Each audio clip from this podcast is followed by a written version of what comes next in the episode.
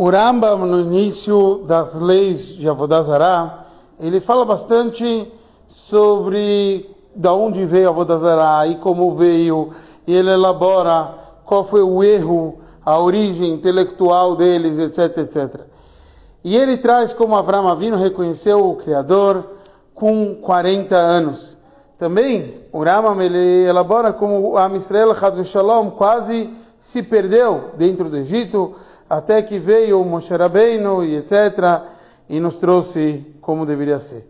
E o Rebbe analisa o porquê o Rambam viu necessário se estender bastante sobre isso e etc.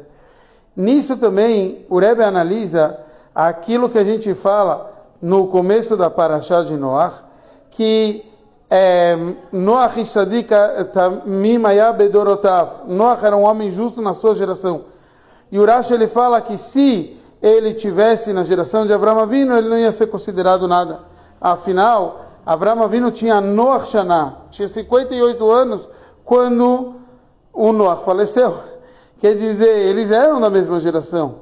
Qual é aqui é o conceito que ele está falando? Se eh, Noach vivesse na geração de Avram Avinu, eh, ele não seria considerado nada. Então, o Rebbe elabora e nos traz que a gente entende das alachot do Rambam que a Vodazara não é que nem outros pecados. A Vodazara tem um, um grande parte de um conceito que eu tenho que entender certo. Eu tenho que usar a minha lógica certa. É verdade que eu não posso depender só da minha lógica. Eu tenho que ter uma inspiração divina. Então eu preciso ter os dois. Eu preciso ter o sechel, o intelecto, e preciso me apoiar acima do intelecto. É o conceito da emuná que está acima do tamvedá, da lógica. E esse é o conceito que Avram Avinu, justo aos 40 anos, o Raman fez questão de falar, aos 40 anos ele reconheceu o Criador. Porque ele usou justo esse número, que está escrito que com 40 anos a pessoa está com o seu intelecto avançado como deveria ser. Então, Abraão Avino, justo aos 40 anos, ele reconhece o seu Criador, quer dizer, ele está usando a sua lógica.